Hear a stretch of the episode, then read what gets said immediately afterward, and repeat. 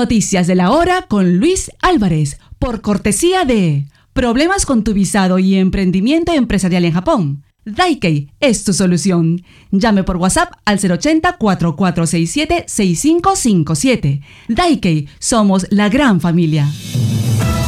Atención al pronóstico del tiempo para este miércoles 26 de abril en Japón. En Okinawa, lluvia hasta las primeras horas de la mañana y nublado durante el resto del día. Parcialmente nublado y lluvia desde Nishinihon hasta Tokai.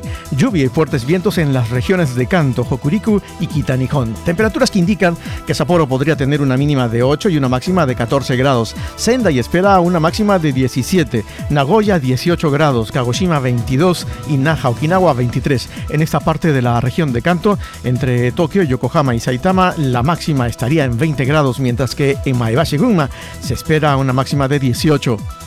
El parque temático de Harry Potter fue presentado en Tokio en una vista previa para los medios de comunicación y para 30 escolares de primaria antes de su apertura programada para el próximo 16 de junio, informó la empresa operadora, la Warner Bros. Studios Japan. The Making of Harry Potter será la segunda atracción de la compañía después de un parque temático similar en Londres basado en las populares películas de este famoso personaje. El parque, ubicado en el barrio de Nerima, en Tokio, se está construyendo en lo que fue el sitio de 30.000 metros cuadrados del parque de Toshima-en, anteriormente uno de los parques de diversiones más grandes de la capital, que fue cerrado en agosto de 2020 tras funcionar durante 100 años.